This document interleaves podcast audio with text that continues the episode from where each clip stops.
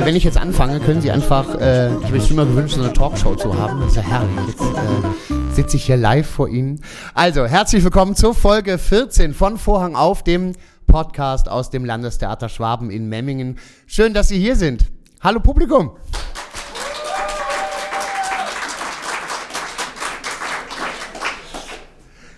Ja, das ist für mich auch ganz besonders. Mein Name ist Thorsten Hammer. Ich bin Schauspieler hier am Haus seit der Spielzeit 2022. 2023 gemeinsam mit den Interimsintendantinnen Alexander May und Christine Hofer hier nach Memmingen gekommen. Und so langsam wird das Wetter schön. Wir sitzen alle draußen. Wenn Sie also mal am Theater vorbeigehen, schauen Sie mal ins Café Fellows oder so. Dort findet man uns eigentlich immer wenn wir nicht gerade proben. Es ist viel los im Moment hier bei uns am Theater. Zwei Premieren stehen vor der Türe. Zu einem am 24.03. im Großen Haus Terror von Ferdinand von Schirach und am 31. März dann Quartett von Heiner Müller bei uns im Studio. Zwei ganz spannende Projekte. Und zum ersten Projekt bitte ich jetzt die Dramaturgin von Terror auf die Bühne. Die einzige, die zur Verfügung steht. Übrigens heute, weil die anderen gerade parallel ihre Hauptprobe beginnen. Begrüßen Sie mit mir Christine Hofer.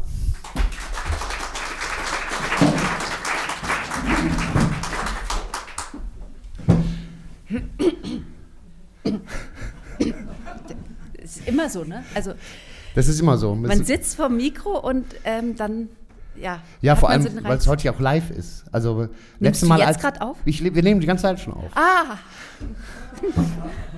Das ist das Schöne. Also und vor Publikum, das ist was ganz anderes. Christine, schön, dass du da bist, schön, dass du die Zeit genommen hast. Mhm. Wie geht's dir? Ja, es ist aufregend, jetzt gerade so einen Podcast zu machen, von hier auf jetzt quasi hineingeworfen zu werden. Es ist doppelt aufregend, weil wir haben, wie du schon gesagt hast, jetzt gerade direkt parallel läuft die Hauptprobe Terror hier bei uns im Haus. Und ähm, was haben wir noch parallel? Wir haben parallel seit zwei Wochen mit unzähligen Krankheitsfällen zu tun.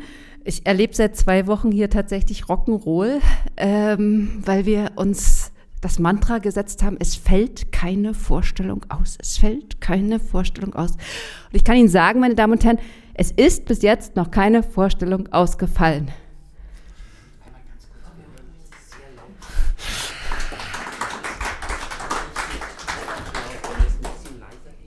Wir probieren es. Das ist übrigens, kannst du dich kurz verbeugen, das ist übrigens der Lars Vogel, unser Ausstatter von Terror, der sich gerade beschwert hat, dass ich zu laut war. Vollkommen zu Recht. Grüß die KollegInnen bitte. Kannst du es leiser stellen? Ja, ist leiser jetzt. Hören Sie mich immer noch? Sehr gut. Machst du auch mal einen Test? Hallo. Es geht auch. Einfach leiser sprechen. Vor allem, ich kann ja nicht meine eigene Hauptprobe stören. Ich finde, das ist schon ein bisschen. Stimmt, das ist deine Hauptprobe ja auch. Wie läuft sie denn? ja, Moment. Also, wo warst du, weißt du, wo du stehen geblieben bist? Also seit zwei Wochen mit Krankheitsfällen zu kämpfen. Mhm. Aber es fiel toi, toi, toi bis jetzt noch keine Vorstellung aus. Und das macht mich sehr glücklich und das ist auch durch den großen Einsatz vom Ensemble tatsächlich oder das äh, hat das Ensemble erreicht. Ja, und wir hoffen, dass wir auch dabei bleiben. Bestimmt, hm? bestimmt. Jetzt geht nichts mehr schief. Am Freitag ist es soweit, Premiere. Terror, erzähl kurz, worum geht es in Terror? Terror ist ein Stück von dem Erfolgsautoren und Strafverteidiger Ferdinand von Schirach. Der eine oder andere mag ihn vielleicht kennen. Schirach, der Name ist natürlich tatsächlich in Deutschland sowieso ein Begriff. Sein Großvater ähm, war Reichsjugendführer, Balduin von Schirach. Und Ferdinand von Schirach hat Jura studiert, hat ähm, hält sich, muss man sagen, was seine Großeltern angeht, also Henriette von Schirach und Balduin von Schirach, meistens bedeckt. Wenn er sich äußert, dann sehr, sehr entschieden. Zum Beispiel hat Henriette von Schirach, die, seine Großmutter, nach 1945 Raubkunst ähm, von jüdischen Opfern behalten wollen und ist dafür eingetreten. Und er hat quasi als Gegenreaktion dazu eine Stiftung aufgemacht, die sich genau damit beschäftigt. und die rausfindet, wo ist Raubkunst verschwunden und dann dafür sorgt, quasi Angehörige ausfindig zu machen. Also man kann sehen, dass er nicht häufig sich dazu äußert, zu seinen Familienangelegenheiten, aber wenn, dann sehr entschieden. Wahrscheinlich ist es auch seine Biografie, die dafür gesorgt hat, dass er eigentlich vielleicht sogar Jura studiert hat, weil er auf die Demokratie sehr stark setzt, auf demokratische Prozesse. Und diese demokratischen Abstimmungen hat er auch in den Fokus genommen für seine Theaterstücke. Sein erstes Stück ist Terror, das, was bei uns jetzt am Freitag Premiere hat. In Terror gibt es die große moralische Frage zu klären oder die wird behandelt, geklärt, kann man abschließend vielleicht nicht sagen. Ähm, kann man oder darf man wenige Menschen töten, um viele Menschen zu retten? Das ist eine, eine ganz große, essentielle Frage nach dem 11. September. Sie alle haben sicherlich die Bilder im Kopf, wie damals die Maschinen in die Türme des World Trade Center hineingerast sind, wie Menschen zu brennenden Fackeln gemacht wurden, ähm, wie die Passagiere in den Maschinen tatsächlich zu Objekten gemacht wurden. Ähm, nach dem 11. September ist bei uns innerhalb der Gesellschaft eine große Sensibilität für dieses Thema aufgekommen. Damals hat der amerikanische Verteidigungsminister übrigens gesagt, man hätte die Maschinen unbedingt abschießen müssen, wenn Gelegenheit gewesen wäre. Ähm, kurze Zeit später war es so, dass in Frankfurt ein geistig verwirrter Mensch eine Sportmaschine gekapert hat und um die Hochhäuser herum geflogen ist und man tatsächlich sich wieder direkt die Frage stellte, darf man diesen Menschen, darf man diese Maschine abschießen? Es gab dann vom Parlament ein Begehren, äh, es wurde ein Luftsicherheitsgesetz geschaffen, in dem genau dieser Paragraph drin enthalten war. Ähm, ja, man darf wenige Menschen opfern, um viele zu retten. Dieses Gesetz, dieser Paragraph wurde aber nach einem Jahr schon wieder vom Bundesverfassungsgericht einkassiert. Rede ich zu viel? Sag ruhig. Nein. Ist okay? Nein. Ähm, aber es ist vielleicht ganz wichtig, das so als Vorinformation ähm, zu haben. Ähm, wurde einkassiert und das Bundesverfassungsgesetz hat gesagt, Artikel 1, die Würde des Menschen ist unantastbar. Dieser Artikel steht nicht umsonst am Anfang des Grundgesetzes. Und dieser Artikel muss unbedingt gewahrt werden. So, und jetzt die Geschichte von Schirach. Ein islamistischer Terrorist entführt eine Maschine. Es ist eine fiktive Geschichte, auf die er sich bezieht, ein fiktiver Fall.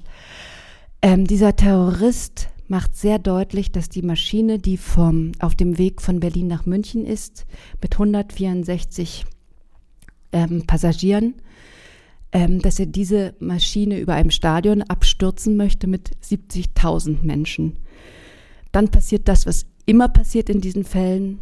Zwei Kampfpiloten werden in die Luft gebracht ähm, und haben dort einen Warnschuss abgegeben, haben versucht, die Maschine abzudrängen.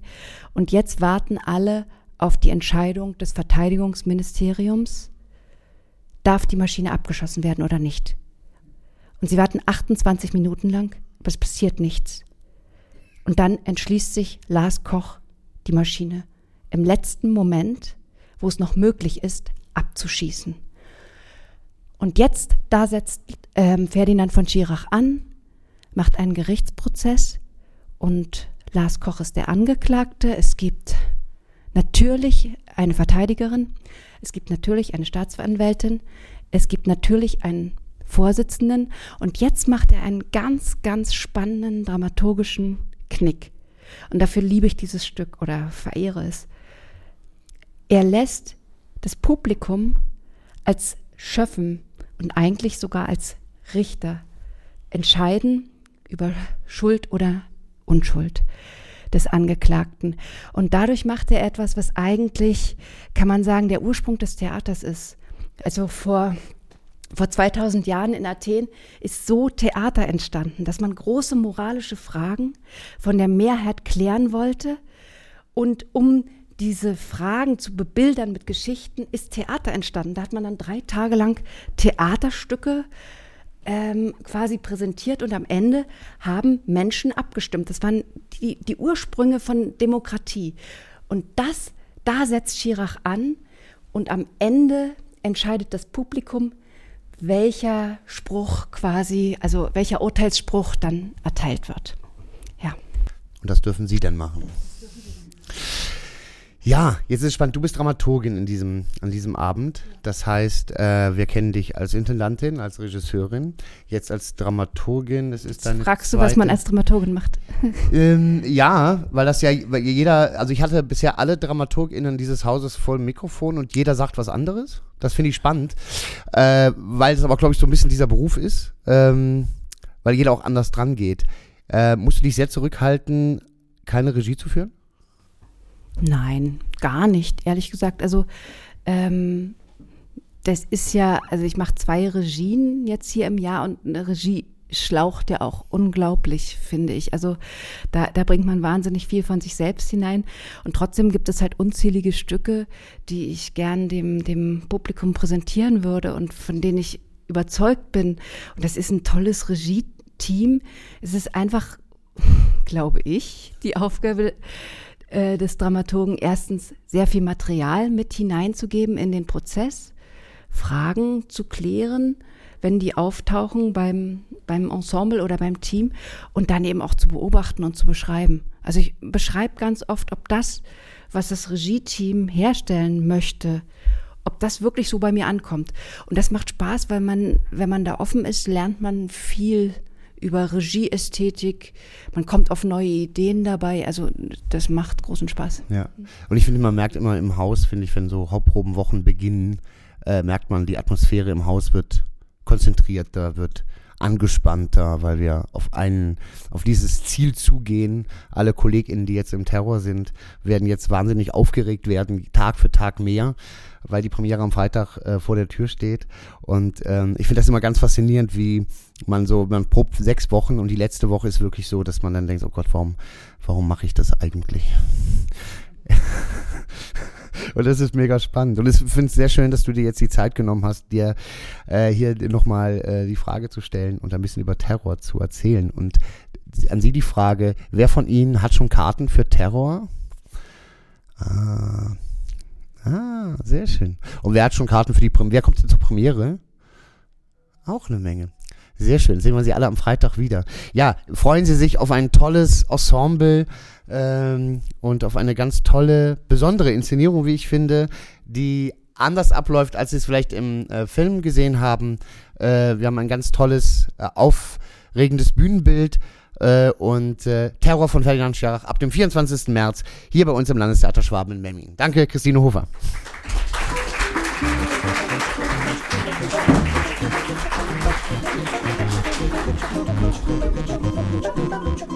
Ja, und nur eine Woche später äh, die nächste Premiere und äh, da werde ich schon nervös, wenn ich drüber nachdenke.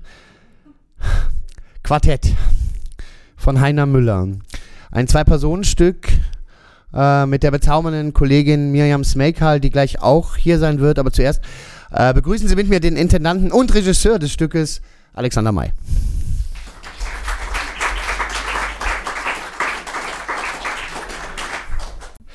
Lieber Alexander, auch du, ja, ja, nimm ruhig. Äh, lieber Alexander, auch du musst gleich zur Hauptprobe. Äh, darum auch hier. Ähm, und wir haben ja schon eine Folge aufgenommen, die äh, dann auch jetzt bald herauskommt. Darum nochmal kurz die Frage: Wie geht's dir im Moment, Stand jetzt, heute mit der heutigen Probe? Gut. Also ich bin, also eine meiner größten Qualitäten, die ich glaube ich habe, ist, dass ich die Nerven nie verliere oder sehr, sehr selten. Und wir haben sehr viele Proben ausfallen lassen müssen wegen, wegen ähm, Thorsten Hamer, der als Feuerwehrmann in ähm, äh, sozusagen in Krankheitsfällen ähm, eingesprungen ist und wir müssen ja Ruhetage einhalten. Und dann haben wir eh ähm, auch ähm, am Anfang mal eine ganze Woche Pause gemacht und die Probenzeit ist sehr knapp aber ähm, ähm, irgendwie, ich habe immer das Gefühl gehabt, dass äh, ihr super gut vorbereitet seid. Ich bin es auch und wir haben einen tollen Raum, wir haben einen großartigen Text, wir haben zwei tolle Schauspieler und wir haben ja immer noch locker anderthalb Wochen Zeit. Insofern bin ich sehr entspannt und ähm, es gibt tatsächlich keinen Grund zur Unruhe. Gut, dann weiß ich das jetzt auch. Ich habe nur eine Frage, ganz kurz. Kannst du ganz kurz, äh, worum es im Quartett? Und zwar in wenigen Sätzen. Wenn's Mhm. In Quartett geht es um zwei Menschen. Ähm, Gut. ja. Ja, darum geht's. Du kennst das doch viel besser als ich. Du musst den Nein, Text- nein, bitte, bitte, Nein, bitte. nein, es, es geht um es geht um zwei Menschen, äh, die also eine Frau und ein Mann, die ähm, Heiner Müller hat dem vorweggesetzt einen Bunker nach dem Dritten Weltkrieg oder ähm, ein französischer Salon vor der französischen Revolution. Ähm, und äh, es geht um ähm, Merteuil, äh, eine, eine Frau aus dem Hochadel und Valmont, ein Mann aus dem Hochadel und das sind zwei Figuren aus dem Br- Briefroman von Laclos Gefährliche Liebschaften, den Sie wahrscheinlich als äh, Film kennen mit John Malkovich und Glenn Close. Und genau diese beiden Hauptfiguren auch dieses Films ähm, ähm, sind ähm, die beiden Figuren des Stückes und äh, in dem Briefroman geht es um ähm, eine um, um finsterste Machenschaften, ähm, um Machtmissbrauch, um Instrumentalisieren von Menschen und das auf, ähm, auf ähm, sozusagen auf einem Niveau, auf einem intellektuellen Niveau, was ähm, Heiner Müller mit seiner Sprache sozusagen nochmal eingedampft hat. Ähm, zu einem zwölfseitigen, man kann fast sagen, Gedicht. Äh, es ist mit die faszinierende und, und schönste Sprache, die, ähm, die man so als Theaterautor machen kann. Gleichzeitig ist es aber auch wahnsinnig schwierig, weil es natürlich kein Gedicht ist, sondern ein Theaterstück, ein dramatischer Text, der von zwei Menschen gespielt werden muss. Und ähm, es geht letzten Endes um eine Art Boxkampf zwischen zwei ähm, absolut hochspezialisierten Sadisten, kann man vielleicht sagen. Und ähm, in der Inszenierung habe ich das jetzt immer so versucht, ähm, auch in der Konzeptionsprobe habe ich das sehr deutlich gesagt und daran versuche ich immer wieder zu arbeiten, dass man den Eindruck hat, man schaut sozusagen zwei Alpha-Tierchenzug einer ausgestorbenen Spezies, die sozusagen als stärkste und beste und ähm, virtuoseste ihrer Art überlebt haben. Und ähm, als Zuschauer guckt man sozusagen zu, wie die äh, beiden wie in einem Aquarium um ihr Überleben kämpfen. So würde ich das Konzept der Inszenierung beschreiben. Spannend. spannend. Ähm, genau, und äh, wir sind jetzt mitten in den Proben, noch anderthalb Wochen. Spannend fand ich, dass wir am Anfang der Proben uns so angenähert haben und irgendwann dann auch tatsächlich darüber gelacht haben, was da so passiert. Ähm, ist schon grandios ist, was die Kollegin da zum Beispiel spielt, wenn sie dann den Mann, äh, den Mann, männlichen Part übernimmt. Das ist schon sehr komisch auch. Ähm, genau, es ist, es ist ein faszinierendes Stück. Ich ähm, bin sehr gespannt, wie es, wie es ankommt. Du bist ja, du bist ja eigentlich ein begnadeter Komiker. Wie geht es dir denn als Komiker, ähm, der sozusagen ähm, mit, mit seinen ganzen, mit dem Register, was man als Komödiant ähm, und auch als komischer Handwerker können, also kann, wie geht es dir denn, so ein Stück zu spielen, was so wenig, also, äh, was so wenige komische Pointen hat? Gut, gut, gut, eigentlich, eigentlich ganz gut. Ich, ähm, ich, ich, ich sehe mich auch mehr als Schauspieler als als, als Komödiant. So, ähm. Ähm, hier ist es halt so, dass es halt äh, zumindest bei einer Stelle im, im Stück, wo es dann auch heftig wird, also auch emotional wird.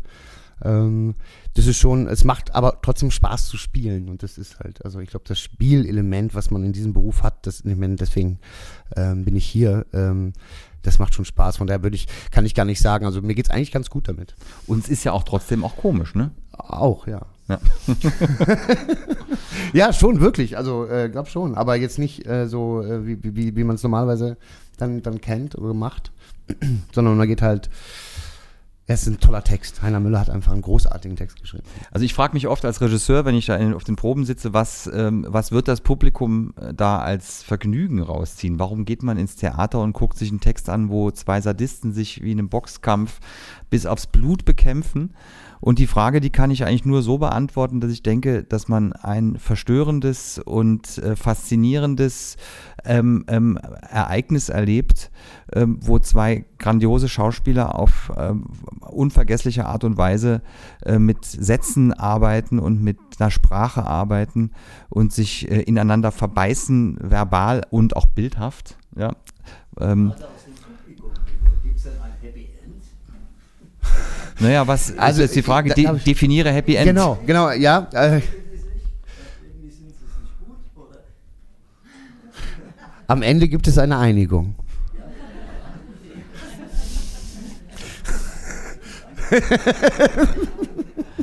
ja, würde ich schon sagen. Äh, genau, am Ende gibt es eine Einigung.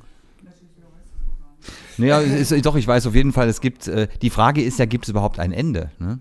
Das ist ja sozusagen dieser, ähm, das ist eigentlich so die Antwort, die Antwort auf die Frage ist, ist ähm, ein Happy End kann es ja nur geben, wenn das Stück auch ein Ende hat.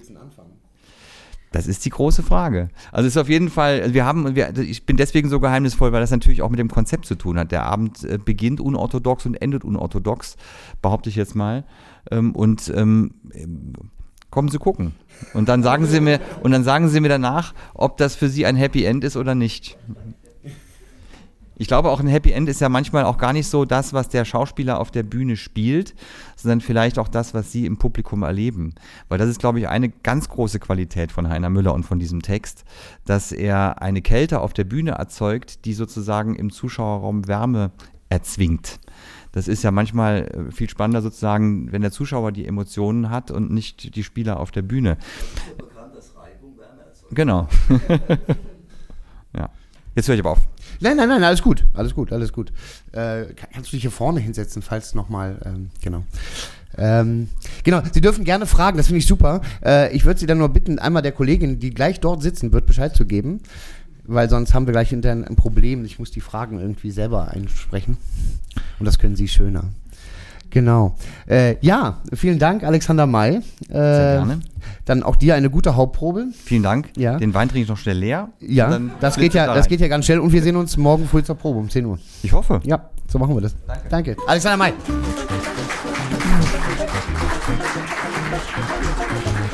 Ja, Madita Skülfort ist gerade nach vorne äh, gekommen, darum will ich sie ganz kurz äh, auch ansprechen. Also sie war schon zu Gast und ist unsere Regieassistentin am Haus und ganz ehrlich, bei so einem Zwei-Personen-Stück ohne sie würde es gar nicht gehen. Äh, das ist wirklich eine ganz, ganz tolle Arbeit, die du gerade da machst. Danke. Und jetzt freue ich mich sehr auf die wunderbare Kollegin Miriam Smekal.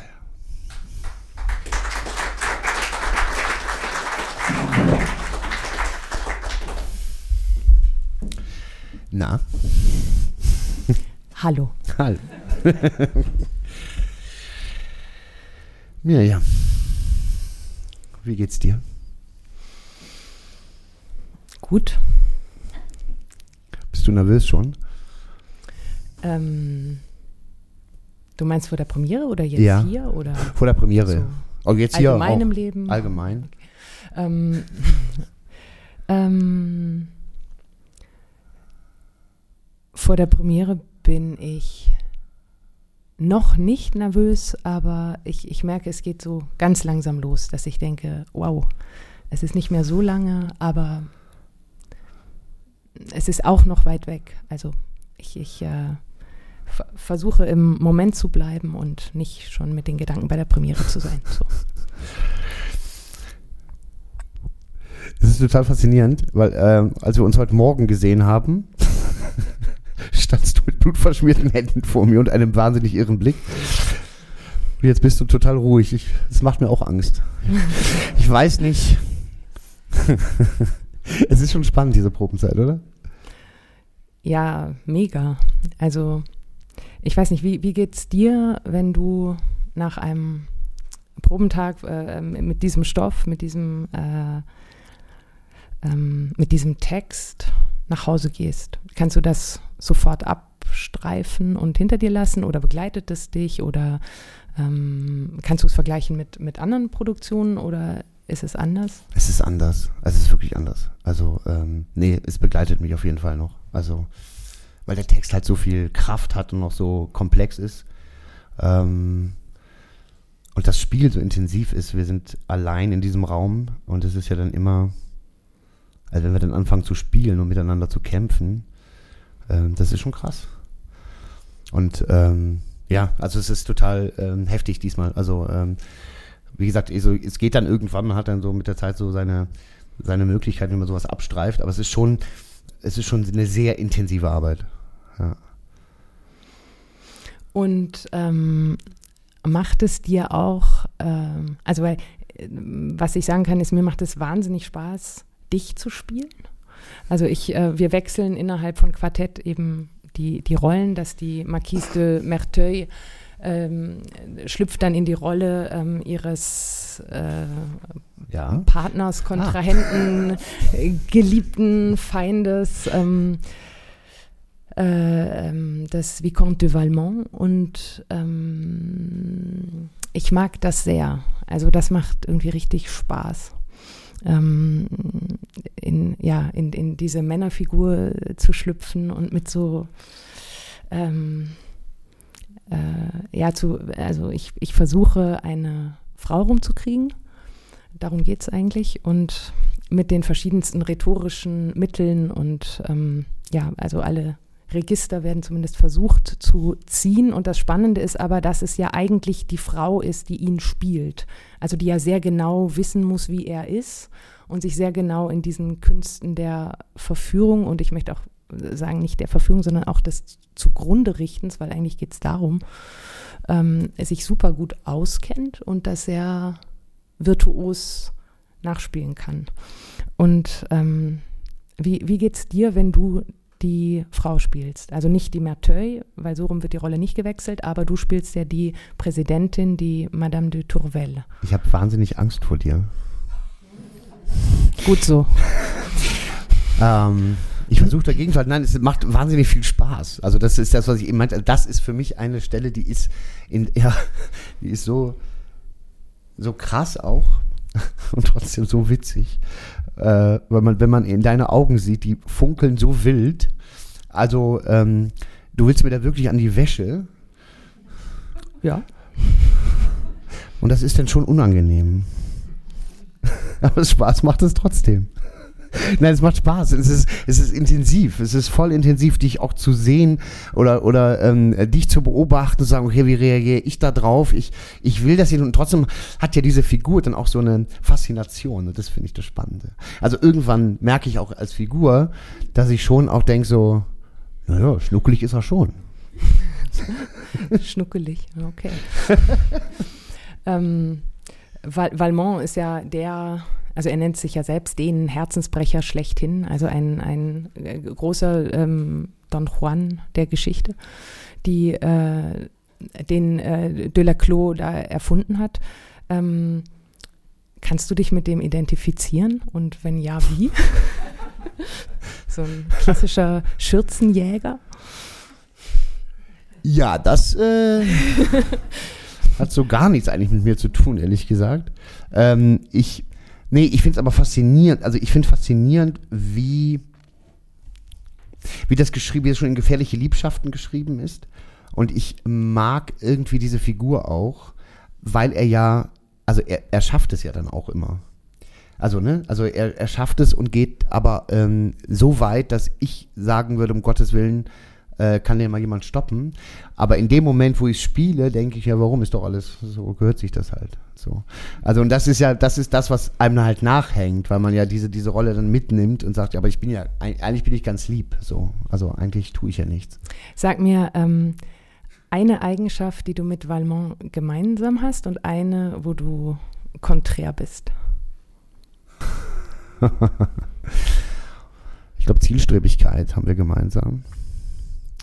Konträr ist die Wahl der Mittel. Okay. Würde ich sagen. Oder eine Eigenschaft, die wohl konträr sind, ähm, ist, glaube ich, die, die, die Bereitschaft, ähm, also diese Brutalität, mit der er vorgeht, das ist mir sehr fremd. Mir, mir persönlich. So. Ähm, aber es ist faszinierend, es zu spielen. Mhm. Wie ist es bei dir? Was ist denn, wo seid ihr ähnlich und wo seid ihr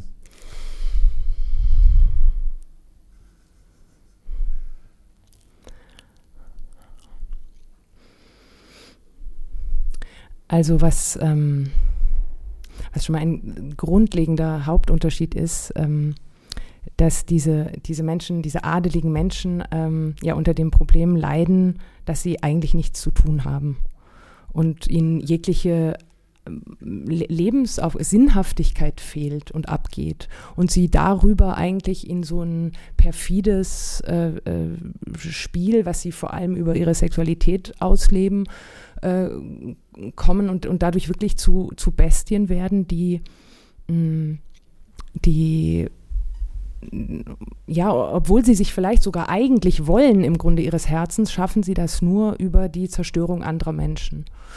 Und ganz augenscheinlich würde ich denken, ähm, mir fehlt es nicht an Beschäftigung.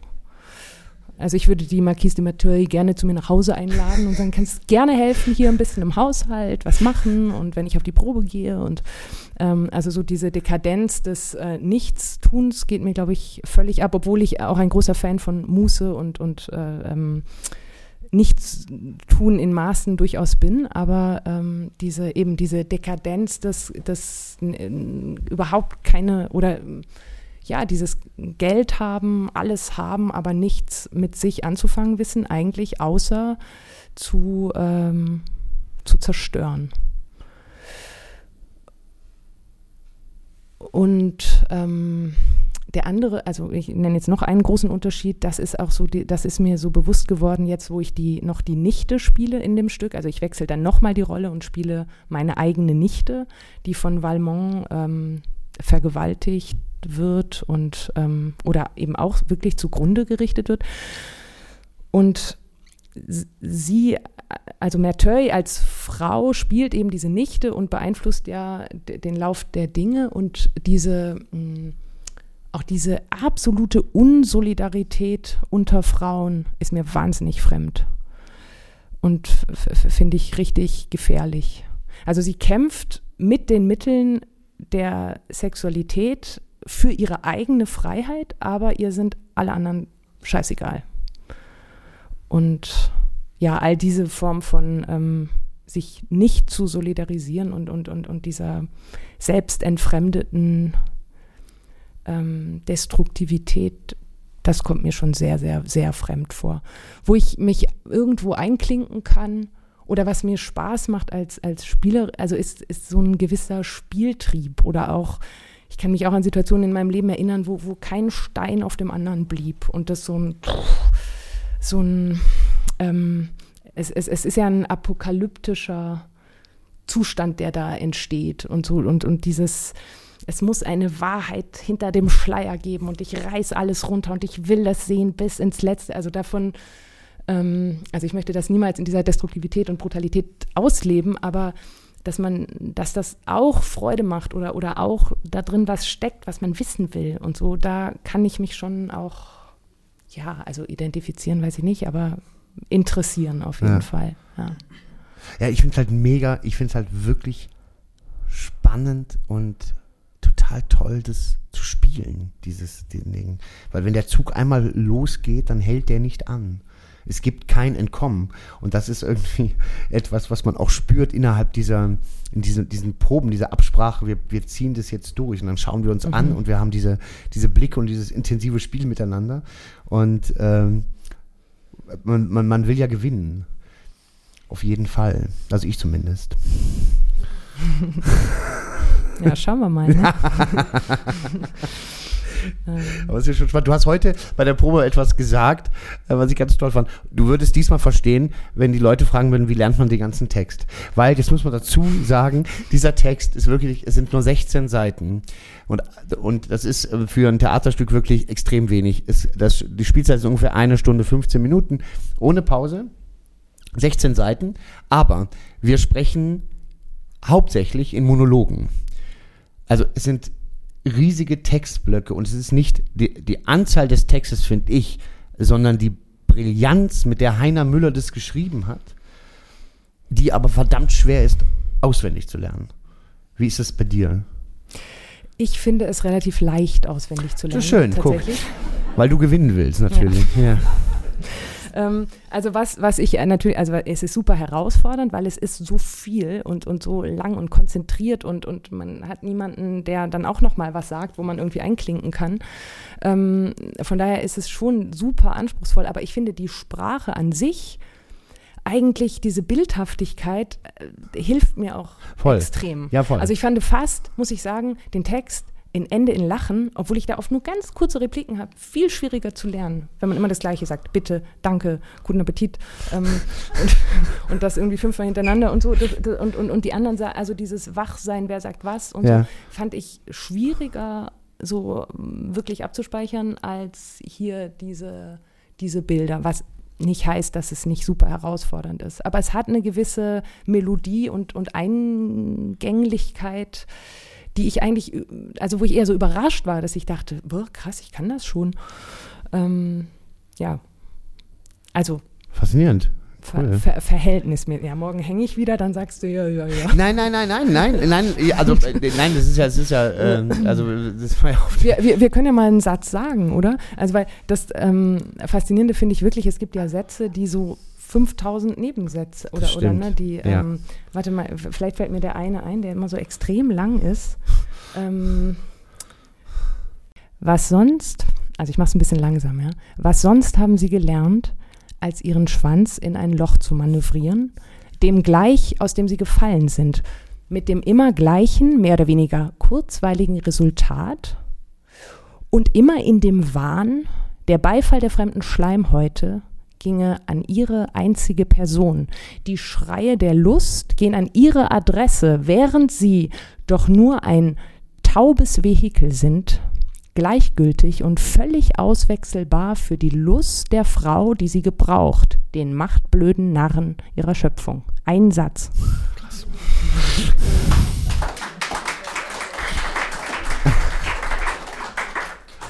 Ja, voll. Hast du noch Fragen? Möchtest du noch was wissen? Was machst du, um dich zu entspannen nach einer Probe?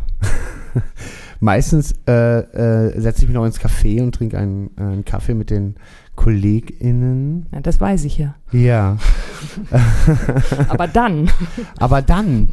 Ähm, naja, also ich, ich gehe nach Hause und ich habe tatsächlich dann auf dem, ich habe äh, eine eine Spielkonsole und manchmal ah. setze ich einfach stumpf dahin und spiele. Ah, echt? Ja. Wow. Aber äh, manchmal bringt es mich auch runter. Also ich mache jetzt für nächstes Jahr ein, ein, das darf ich noch gar nicht sagen. Es gibt ein Programm eventuell nächstes Jahr, äh, wo ich gerade eine Fassung schreibe und also manchmal mache ich das auch dann einfach, um auf andere Gedanken zu kommen. Ähm, aber immer, was machst du? Also ich merke jetzt während, den, während der Quartettproben habe ich ein extremes Bedürfnis, zum Beispiel ähm, so ganz ruhige Musik zu hören oder so oder irgendwas so, was, was so ein Gefühl von Wärme gibt. Mhm. Also irgendwas an, also so bewusst angenehme Dinge zu tun. Aber ich gehe auch wahnsinnig gern einfach spazieren. Meistens, ja. ja wenn ich nicht gerade mit meinem Sohn Deutschaufsätze über das Kap Horn schreiben muss. Was mal sehr spannend war. Was sie faszinierend. Das ist der, der ist der größte Schiffsfriedhof. Über 800 Schiffe liegen dort unten. Ja. Hast krass. du was gelernt? Ja, habe ich was gelernt, ja. Voll faszinierend. Genau. Ähm, wir kommen jetzt an einen Punkt, äh, ähm, wo wir das Mikrofon freigeben und Sie dürfen Fragen stellen. Das muss nicht zu Quartett sein. Sie dürfen alles fragen, was Sie möchten. Und die Frau Kollegin geht rum, wenn sich jemand meldet. Dürfen gern alles, alles, was Sie wissen wollen. Mich würde interessieren, wie es Ihnen dabei geht, wenn Sie mehrere Stücke gleichzeitig vorbereiten. Ja, wenn Sie mehrere Stücke gleichzeitig vorbereiten wie geht es Ihnen dann mit den Texten? Können Sie das so fein säuberlich trennen? Das gehört zu diesem einen Schauspiel, das zu dem anderen Bühnenstück? Oder laufen Sie auch Gefahr, dass sich das eventuell etwas vermischt und durcheinander wirbelt? Naive Frage. Nein, überhaupt nicht. Aber überhaupt nicht. Ich denke, das könnte ein Problem bei mir sein.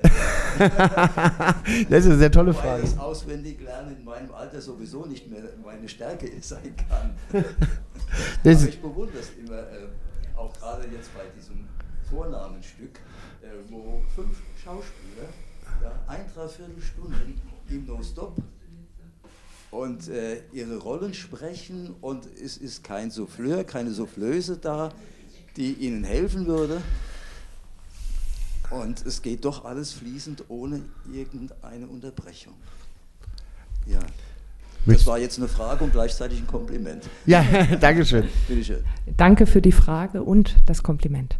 Ähm, also ich, ich glaube, ich würde niemals Gefahr laufen, die Stücke oder Texte der Stücke irgendwie zu verwechseln.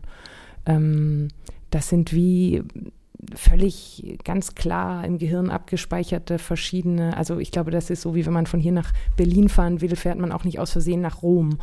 Ähm, das, da, da, da ist die, das, das ist irgendwie klar. Aber was tatsächlich ähm, interessant ist, äh, ist eher so die, die Energie, die man mitnimmt. Also eben, wenn wir jetzt Quartett proben und man ist da voll so drin und jetzt hatten wir ein Gastspiel mit Ende in Lachen, da musste ich wirklich ähm, sehr irgendwie zurück zu dieser Maria finden und mich nochmal also so, so grundsätzliche Fragen stellen. Was will die oder wie ist ihre Beziehung oder was, damit ich nicht plötzlich, also ich würde da niemals irgendwas machen, was nicht, ähm, was nicht der Inszenierung entspricht. Das ist es nicht, aber dass man es dann anders füllt oder anders, so einfach eine andere, weiß ich nicht, da jetzt irgendwie so eine heftigere Energie mit rein gibt oder so. Und das merkt man vielleicht nicht mal unbedingt. Also ich glaube, wir sind keine Maschinen, deshalb ähm, irgendwas nimmt man vielleicht mit, aber tatsächlich jetzt irgendwie so Text verwechseln oder plötzlich im anderen Stück sein oder so,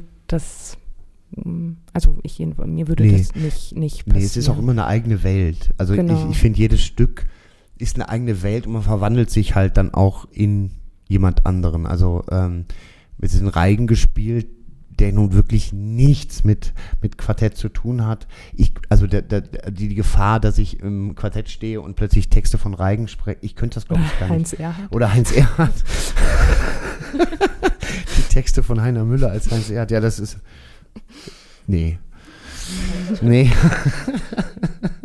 nee, aber, aber nee, das, das, das passiert tatsächlich nicht, weil es, weil es, ähm, ja, weil man sich halt so intensiv damit äh, auseinandersetzt. Aber eben, wie du gesagt hast, wenn man dann zwischendurch, wir haben jetzt zwischendurch auch den Vornamen gespielt und man, man, ups, und, und wir spielen Quartett und es ist so, so intensiv und dann ist man im Vornamen und dann muss man sich auch erstmal wieder dran gewöhnen, wie war das nochmal, wie war das, äh, wie ist die Figur, wie ist Pierre in dem Moment und so. Aber da, das geht dann auch. Mhm. Also, ähm. Aber es ist schon interessant, weil, weil das Kurzzeitgedächtnis tatsächlich, also jetzt bin ich voller Quartett. Und ich, ich musste wirklich auch nochmal mit dem Textbuch von Ende in Lachen das durchstudieren, weil, da, also das hätte ich davor nie gedacht. Ich dachte, das kann ich für immer. Das ist so drin und so, aber dann kommt so viel Neues und dann muss irgendwie das Gehirn sich sortieren. Aber aber ich habe jetzt auch letzte Woche, letzte Woche, ja, um 6 Uhr aufgestanden, Text gelernt für Quartett und dann irgendwann um 9 äh, oder um 10 die Nachricht bekommen, dass ich äh, übernehmen muss, Casimir und Caroline, den Rauch. Und dann muss ich mir diesen Text, den kann ich jetzt, ich kann kein Wort mehr. Der ist weg. Mhm. Also ich habe den wirklich nur gelernt für diese Vorstellung und dann direkt wieder zurück auf Quartett, weil das war dann so, äh, obwohl Spaß, voll Spaß gemacht hat, diese Rolle zu spielen für diese eine Vorstellung. Aber ich glaube, das Gehirn funktioniert schon so ein bisschen so, brauchen wir nicht weg. Ja. Ja, ja danke für die Frage. Danke, danke. Weitere Fragen?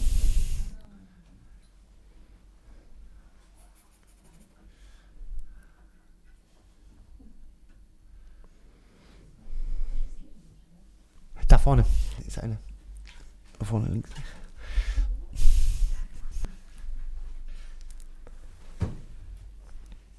Es ist doch sicher so, dass man äh, Stücke, manche Stücke lieber spielt und manche sind nicht so äh, auf die Person zugeschnitten. Wie schafft man das trotzdem, äh, alle Stücke mit gleich, möglichst gleicher Leidenschaft zu spielen? Ist das wie im ganz normalen Job? Man hat einen Job und den versucht man zu erfüllen und äh, bekommt da so eine gewisse Gleichmäßigkeit äh, hinein? Oder ist es so, dass man Stücke hat, die einem wie auf den Leib geschrieben sind und die man dann mit besonderer Intensität spielt und dann ein anderes Stück ähm, spielen soll und diese ähm, sich nicht so identifizieren kann mit dieser Rolle oder mit der Person, die man spielen soll? Auch eine tolle Frage. Soll ich zuerst? Ähm, ja, das ist eine super Frage, weil man hat ja ganz oft in diesem, in diesem Beruf, ähm, dass man eben manchmal auch Stücke spielt, die äh, einem jetzt nicht so nah sind. Ähm, und dann fängt, ist es schon ein Job, ja. Aber bei mir ist es so, äh, dass ich, ich versuche immer die schönste Zeit aus, aus dieser Produktion rauszuholen, aus jeder Produktion. Man kann, auch wenn man nicht einverstanden ist mit der Regie oder mit, mit dem, wie es, läuft und so, finde ich, kann man aus jeder Figur was rausholen und man kann sich diesen Moment auf der Bühne schön machen, weil das ist ja das, äh, was für mich über allem steht, dieser Moment rauszugehen vor Publikum live. Ähm, ja, und dann gibt es halt, aber ähm, wenn man so im Stadttheater, Landestheaterbetrieb ist, äh, kann das schon mal passieren, ähm, dass dann irgendwann mal eine Rolle kommt, wo man denkt, oh Gott, äh, die hätte ich mir jetzt nicht selber ausgesucht. Ähm, aber dann ist es einfach so eine Berufsehre, weil, weil letztendlich können sie, äh, also die ZuschauerInnen ja gar nichts dafür. Also ähm, äh, nur weil ich das nicht gerne mache, heißt es ja nicht, dass ich das zeigen muss, sondern äh, im Gegenteil, also ganz oft ist es so, dass man sich dann, also ist es bei mir zumindest, dass man sich dann noch mehr reinwirft, weil man denkt, okay, man muss irgendwas finden, äh, dass, dass, dass es Spaß macht und dass es auch nach unten gut, gutes Theater ist. Also ich glaube, dass, also wenn ich das mal so pauschalisieren darf, ich glaube, das machen tatsächlich so gut wie alle Schauspieler, dass man immer versucht, irgendwie was zu finden, wo man einklinken kann und das Beste zu geben. Also ich habe irgendwie noch nie Kollegen erlebt, die irgendwie sagen, äh, das mag ich nicht, ist mir alles scheißegal heute Abend oder, oder die dann so, ich, für, für mich ist es so, dass tatsächlich manchmal auch Rollen kamen, wo ich dachte, boah, also entweder das kann ich nicht oder da habe ich so Angst davor, das kann ich überhaupt nicht. Oder dachte, das, da bin ich irgendwie fehlbesetzt oder da habe ich nicht so Lust drauf oder ist nicht so mein Genre oder so. Und aber, mm, also ganz extrem fällt mir das gerade ein, in, in Kiel, da war ich, habe ich das Spielzeitheft durchgeguckt und dann gab es die Komödie im Dunkeln. Das ist so eine Clip-Clap-Komödie, die eigentlich ganz lustig ist, aber ich habe das gesehen, dachte nur so, oh, hoffentlich bin ich da nicht drin. Und dann war ich natürlich da drin und erstaunlicherweise war das dann so eine coole Arbeit, die zwar schwer zu proben war, sehr technisch und, und so, aber die dann zu spielen so einen wahnsinnigen Spaß gemacht hat. Und also so wird man auch überrascht von Rollen oder man kommt dann in so Erfahrungshorizonte, die, die mit dem eigenen Leben vielleicht gar nichts zu tun ha haben oder mit dem eigenen Geschmack nichts zu tun haben. Und trotzdem ähm, sind das oft ganz besondere, tolle Erlebnisse. Also sowohl mit der Rolle als auch oder mit einem Regisseur, mit Kollegen, die man sich so vorher oft gar nicht so vorstellen kann. Dennoch gibt es Lieblinge für mich. Also für mich gibt es Lieblinge von Rollen oder Stücken oder Thematiken, wo ich denke, da, ach, da, da geht noch mal sowas auf. Mm, ja, es kann so, weiß ich nicht, es ist hat manchmal tatsächlich auch so was Magisches oder so, wo, wo man denkt, oh, das ist wirklich mein Herzding. Aber man, wie gesagt, es ist nicht, es ist nicht automatisch, weil ich jetzt irgendwie denke, ich würde gerne die Penthesilea spielen oder so, dass das dann auch unbedingt toll wird. Das weiß man manchmal gar nicht so genau. Aber ich habe auch schon, nicht oft, aber auch schon mal ein Stück gespielt, wo ich dachte, eigentlich wäre ich lieber nicht da drin. Also auch das kann äh, nicht hier, ist schon lange her, aber auch das kann passieren, wo einfach die, die Chemie nicht stimmt zwischen, also und, und natürlich dann hat man seine Professionalität und will trotzdem natürlich das Beste irgendwie draus machen, aber wenn man ganz ehrlich ist, denkt man, hm, eigentlich freue ich mich nicht so richtig auf heute Abend. Aber weiß ich nicht, je, je länger ich das mache, desto mehr denke ich eher, wow, was gibt es zu entdecken und nicht, was muss auf mich maßgeschneidert sein. Also ich finde das auch toll irgendwie, Sachen, wo ich vorher dachte, weiß nicht, kann ich gar nicht so viel damit anfangen und plötzlich ist man drin und denkt, wow, cool. Ja. Ja, und ich glaube, was, was, was hier nochmal wichtig ist, weil das irgendwie auch den Kreis schließt zu der Frage, die Alexander mir eben gestellt hat. Ähm, eine, also mir macht Quartett tatsächlich zu spielen genauso viel Spaß wie eine Komödie.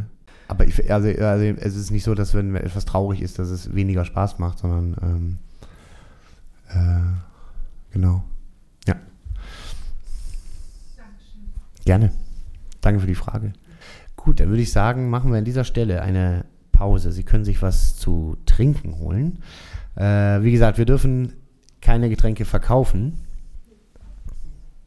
Aber es steht ein Körbchen da. Und wir werden sie nicht davon abhalten, etwas reinfallen zu lassen.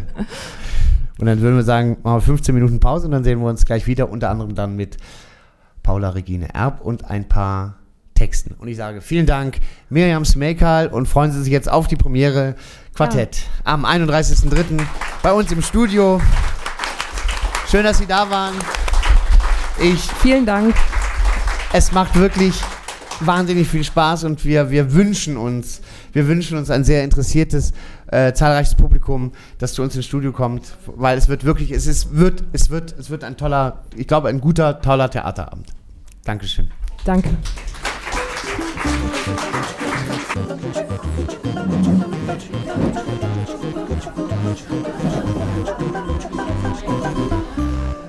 So, meine sehr verehrten Damen und Herren, liebe ZuhörerInnen, äh, willkommen zurück nach der Pause. Also zumindest das Live-Publikum hatte gerade eine Pause. Äh, Sie äh, an den Endgeräten, vielleicht auch, vielleicht haben Sie auch auf Pause gedrückt. Das können Sie ja selber machen, wie Sie möchten. Äh, am 26. März findet die Matinee statt und weil gerade äh, ich das gerade ein Gespräch mit angehört habe, um 11.30 Uhr beginnt die Matinee zu Quartett in der Schwarzen Katz. Da gibt es dann auch noch Hintergrundinformationen zu Heiner Müller, sehr faszinierender Schriftsteller und ähm, Hintergründe zu Quartett, gefährliche Liebschaften. Ähm, was sehr spannend ist. Quartett ist für uns alle, äh, also für uns alle, die an dieser Produktion beteiligt sind, schon etwas Besonderes, weil es eine Art Theater ist, die wir in dieser Saison hier am Haus noch nicht hatten. Und wir sind alle sehr gespannt und ich bin wahnsinnig nervös ähm, und freue mich aber auch drauf, ähm, wie es dann bei Ihnen äh, ankommt. Denn für Sie machen wir Theater und wir machen auch diese Stück für Sie. Äh, also Sie müssen da keine Angst haben, dass Sie da jetzt irgendwas nicht verstehen. Wir sorgen dafür, äh, dass alles verständlich ist und die direkt. Ja, es ist halt, es ist halt so, dass man, ähm, als ich anfing äh, am Theater, äh, war ganz oft, äh, war das Publikum so egal, den RegisseurInnen, ähm, weil es e-, egal war, ob da jetzt 10 oder 200 Leute sitzen. Aber diese Zeiten sind ja äh, Gott sei Dank vorbei und wir ähm, machen Theater natürlich auch für Sie und wir freuen uns, dass Sie kommen zu Quartett ab, ab dem 31.03. bei uns im großen Haus. Jetzt machen wir ein Break und äh, haben, also es wird jetzt so im zweiten Teil noch mal äh, etwas komischer und lustiger auch äh, und freue mich jetzt ganz besonders, die Dramaturgin des Hauses, eine der DramaturgInnen des Hauses, hier bei mir auf der Bühne zu begrüßen, Paula Regina Erb. Hallo. Hallo, Paula. Du meintest nicht mich mit komischer und lustiger, ne? äh, äh, nee, nee, stimmt. Obwohl schon. Ich finde, du bist ein wahnsinnig humorvoller Mensch. Mhm, okay. Ja, direkt mal so eine Pointe rausgebracht. Ja, es ist so ein bisschen ein strittiges Thema, aber. Ja. genau. Äh, und zwar ganz kurz, wir haben noch ein, ein Projekt, was uns sehr am Herzen liegt und äh, wo wir jetzt auch ganz kurz nochmal auf den Freundeskreis äh, zu sprechen kommen, ähm, des Theaters. Es gibt einen Freundeskreis und der hat für dieses Projekt, das und zwar die letzte Premiere bei uns in der Saison, alles muss sich ändern jetzt eine Uraufführung mit Studierenden von verschiedenen ähm, Hochschulen, die bei uns quasi ähm, ja, ihr erstes Stück schreiben und inszenieren mit unseren KollegInnen, also aus dem Ensemble. Alles muss sich ändern jetzt, ein spannendes Projekt und der Freundeskreis hat dafür auch ähm, eine, eine Spende äh, dem Theater zur Verfügung gestellt, worüber wir sehr dankbar sind, weil sonst hätten wir diese, diese Produktion gar nicht machen können, weil das Landestheater in den Mitteln natürlich äh, sehr eng ist, sehr ähm, Theater hat immer äh, Geldsorgen, wie das immer so ist. Ähm, und gerade für solche Projekte, die ich aber persönlich super wichtig finde, weil wir die TheatermacherInnen von äh, morgen quasi zum ersten Mal kennenlernen. Und ich finde das ganz toll, dass das hier in Memmingen stattfindet. Du, es geht mir ganz genauso. Ich glaube, ich muss kurz sogar ein bisschen korrigieren. Es ist nicht das erste Stück, was sie machen und schreiben. Also tatsächlich kommen sie mit so unterschiedlichen Vorerfahrungen zusammen. Es gibt Studierende, die auch schon viel eigene Projekte gemacht haben. Also die Altersspanne ist, glaube ich, auch ähm, über zehn Jahre tatsächlich zwischen den Studierenden innerhalb, was auch total toll ist, weil halt verschiedene Erfahrungshorizonte aufeinandertreffen und auch die unterschiedlichen Schulen. Also wir haben zwei Regieschulen, die uns begleiten. Das ist die ADK in Ludwigsburg und die August Everding in München. Und dann haben wir die Kooperation mit dem Studien Studiengang Szenisches Schreiben an der UDK. Und das finde ich auch total spannend zu sehen, wie unterschiedlich die Studierenden sind, also was sie für Vorerfahrungen mitbringen, aber auch zu sehen, dass da total unterschiedliche Interessensgebiete, unterschiedliche Ästhetiken aufeinandertreffen. Das finde ich super cool, dass wir irgendwie diese Gruppe an Studierenden zusammenbringen und die quasi einen gemeinsamen Abend bestreiten im Endeffekt. Ja, und es ist, also, du betreust das Stück, sag ganz kurz, was ist deine Aufgabe jetzt genau bei diesem Projekt? Ich bin als Dramaturgin dabei, also in enger Zusammenarbeit mit Nora Schüssler, die, also Sie kennen die vielleicht schon aus Ende in Dachen. Das hat sie geschrieben gehabt. Und Nora Schüssler ist jetzt wieder dabei und zwar als künstlerische Leitung des Projekts. Das heißt, sie hat äh, in drei Workshop-Wochenenden, die wir mit den Studierenden hatten, ähm, die Studierenden zusammengebracht und also Nora Schüssler kommt aus so aus der Körperarbeit in einer Art, also sie geht irgendwie über den Körper auch ans Schreiben, ans praktisch werden, ans künstlerisch Arbeiten ran und hat mit diesen Techniken zusammen erste Impulse gesetzt und ähm, dann auch die Gruppe zusammengebracht und äh, wir betreuen das quasi zusammen, dass wir jetzt immer wieder, gerade sind wir in einer Phase kurz vor der endgültigen Abgabe der Stücktexte, der Arbeitsfassungen sozusagen. Da schauen wir zusammen drauf, ich mit einem dramaturgischen Blick und Nora als künstlerische Leitung Genau. Schön. Und ähm, jetzt kommen diese Studierenden ja hier hin nach Memmingen, mhm. werden dann hier auch, äh, wie, wie unsere Regie-Teams ja immer für mehrere Wochen hier in Memmingen sein. Und äh, ich hatte ja auch schon, äh, ich durfte zwei von ihnen schon interviewen für den Podcast. Und äh, was ich ganz toll finde, ist, die, also die sind so frisch und kommen gerade mit ganz frischen Ideen mhm. äh, von der Uni. Wie ist Theater? äh, morgen und dabei geht es aber trotzdem auch um Geschichten, die erzählt werden mhm. müssen und ich finde, das ist so toll, das, das ähm, gehört zu haben, dass es nach wie vor im Theater auch darum geht, Geschichten zu erzählen. Mhm. Es ist ja auch ein Thema, was irgendwie total drängt, auch gesellschaftlich. Und ich kann Sie vielleicht direkt beruhigen, es wird kein moralischer Abend in der Hinsicht, dass wir oder die AutorInnen sie als Publikum belehren wollen. Und das ist uns allen tatsächlich auch ganz, ganz wichtig gewesen zu schauen, wie findet, also es geht um Klimawandel, wie bringt man die Thematik Klima, Klimakrise auf die Bühne. Und wir kennen eigentlich alle diese Horrorszenarien. Es ist ja ständig und immer wieder in den Nachrichten Flutkatastrophen, Waldbrände, Klimaziele, die nicht eingehalten werden. Es ist ja omnipräsent in der Art und Weise. Und wir kennen eigentlich auch alle die Horrorszenarien. Wir wissen, wie düster das aussehen kann, wenn wir nicht vorankommen, wenn wir nicht unser Verhalten umstellen, wenn wir nicht jetzt agieren eigentlich. Aber wir merken auch, dass diese ganzen Dystopien, die erzählt werden, eigentlich uns nicht wirklich handlungsfähig machen. Und das ist so ein bisschen der Auftrag, den die Studierenden haben, zu schauen, wie kann man die Thematik denn auf eine andere Art und Weise auf die Bühne bringen? Was für Narrative gibt es denn, über diese Thematik zu sprechen? Wie, wie kann man das erzählen, ohne irgendwie moralisch zu werden? Wie kann man auch mit dem Publikum eine Ebene aufbauen, dass wir vielleicht merken, für was wir das Ganze tun? Wie erreicht es auch hier emotional quasi? Schön. Es sind drei Geschichten, glaube ich, mhm. richtig? Äh, genau. Äh, drei Kurzstücke, drei genau. Einakter quasi. Genau. genau. Wie viele Kolleginnen sind dabei? Von uns, von den, vom, vom Ensemble? Wir haben vier SchauspielerInnen und ich freue mich ganz besonders, dass wir quasi sogar mit dem Schweizer Berg zusammen übergreifend agieren. Also wir haben drei SchauspielerInnen, also Tom Bühning, Klaus Philipp und Florina Schlegel aus dem Großen Haus und Delia Bauen vom Schweizer Werk ist auch mit dabei, Ja. was ich total cool finde. Und sie es freut sich auch wahnsinnig. gibt. Und ja. wir freuen uns alle, dass die dann, weil das ist immer so, äh, das ist immer so, wir haben den Abendspielplan, dann gibt es die zwei wunderbaren Kolleginnen, Linda Prinz und Delia Bauen am Schweizer Berg, die das junge Theater rocken und zwar ko- komplett alleine das ganze Jahr. Und wir sind wirklich alle wahnsinnig froh, dass sie dann auch mal wieder hier im Haus sind und mit uns auf diesen Probebühnen dort oben äh, arbeiten. ja. Ganz toll. Alles muss sich ändern jetzt. Premiere ist am Am 9. Juni. 2023 im Genau. großen Haus. Nein. Oh, nein, im Nein, Studio. im Studio. Im Studio. Warum denn nicht? Achso, Orlando ist im großen Haus. Orlando ist im großen Orlando Haus, ist im genau. Mhm. großen Haus. Das, äh, genau. Es ist eine Studioproduktion. Alles muss sich ändern jetzt. bei uns im Studio. Äh, ich bin mal sehr gespannt, wie der Raum dann aussieht. Äh, weil bei Quartett sieht er jetzt komplett anders aus. Das ist, ich war heute auf der Probebühne tatsächlich, weil ich ähm, jemanden rumgeführt habe und es ist total, darf man das schon sagen? Ja, du darfst andeuten.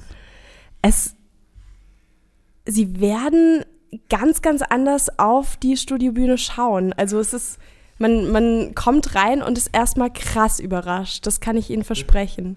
Also wirklich krass überrascht. Genau, finde ich auch. Finde ich auch. Ich freue mich sehr drauf. Vielen Dank, Paula Regina Erb. Dankeschön.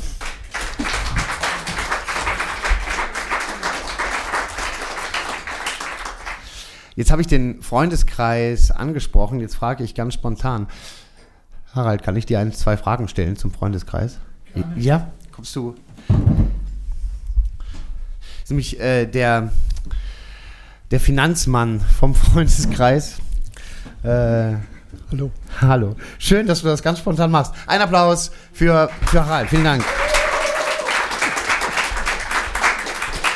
Nein, ich finde das wirklich ganz, ganz toll. Also ich hörte, dass es hier einen Freundeskreis gibt und dann wir euch auch kennengelernt haben und ihr das so toll macht. Ihr seid immer dabei. Ihr, äh, das bedeutet uns wirklich viel. Vielen, vielen Dank an dieser Stelle.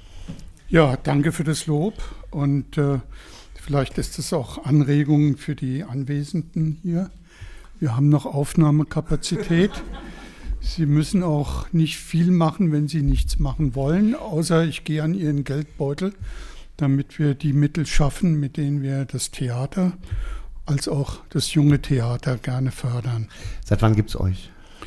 Wir haben uns hier an der Stelle 2018 im Oktober gegründet. Das war eine Initiative, wenn ich mich recht erinnere, von der Lydia Dienst damals und Katrin Mädler und einige Damen und Herren, die aus Neugier hier bei der Veranstaltung da war. Da, dabei waren, haben dann eben auch äh, die Gelegenheit ergriffen und sind dann Gründungsmitglieder geworden. Schön. Schön, und man, darf ja auch, äh, man muss ja wirklich immer sagen, also wir wollen jetzt gar nicht groß meckern, aber es ist ja es ist ein subventioniertes Haus, aber äh, um diesen massigen Spielplan hinzukriegen und äh, mit den ganz vielen Angestellten, das ist schon jedes Jahr ein, ein, ein Wagnis. Und äh, umso toller ist es, dass äh, ihr mit äh, dieser großzügigen Spende dann ähm, alles muss sich ändern jetzt möglich macht. Das kann man so in der Form Wir wären gerne noch großzügiger und schauen mal, dass wir da noch Mittel vielleicht generieren können, um die Großzügigkeit auch zu zeigen. Das hört sich sehr schön an. Also wenn Sie, genau, bitte, bitte, bitte, bitte.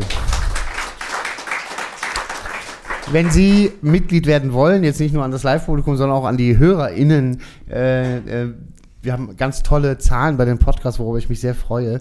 Ähm, es gibt einen Förderverein, äh, einen Freundeskreis des Theaters, das Landestheater Schwaben in Memmingen. Hier im Haus liegen die Aufnahmeanträge aus.